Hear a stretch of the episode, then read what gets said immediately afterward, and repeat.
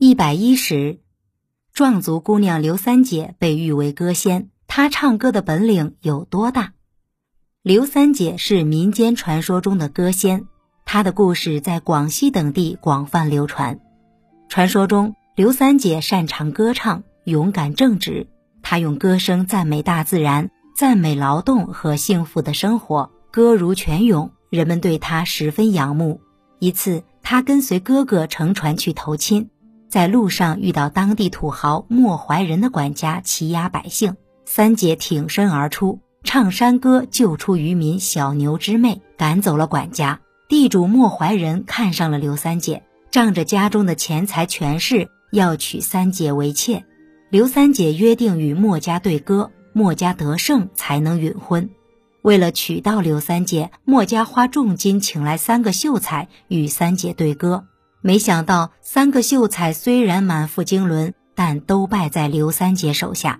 墨家又勾结官府禁歌，三姐布下歌阵反抗官府的禁歌。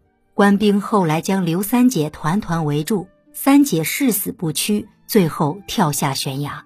坠下悬崖的刘三姐没有粉身碎骨，反而其余升天而去，以游访学士的身份微服私访的钦差大臣。把刘三姐的事迹报告给皇帝，皇帝下旨封刘三姐为歌仙，并为刘三姐立牌坊纪念。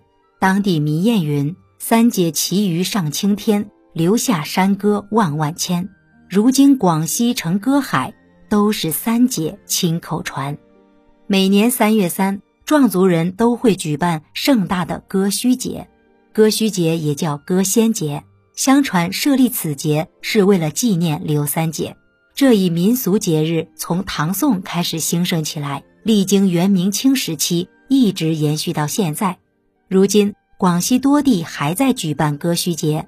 节日期间，壮族男女青年聚集在一起，身着盛装，相互对歌。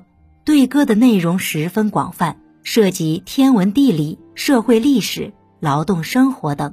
对歌的类型总体来说有两种，一种是称作盘歌的知识问答类对歌，还有一种是男女对唱的情歌。歌曲一般采用山歌的曲调，歌词则是即兴发挥唱出来的。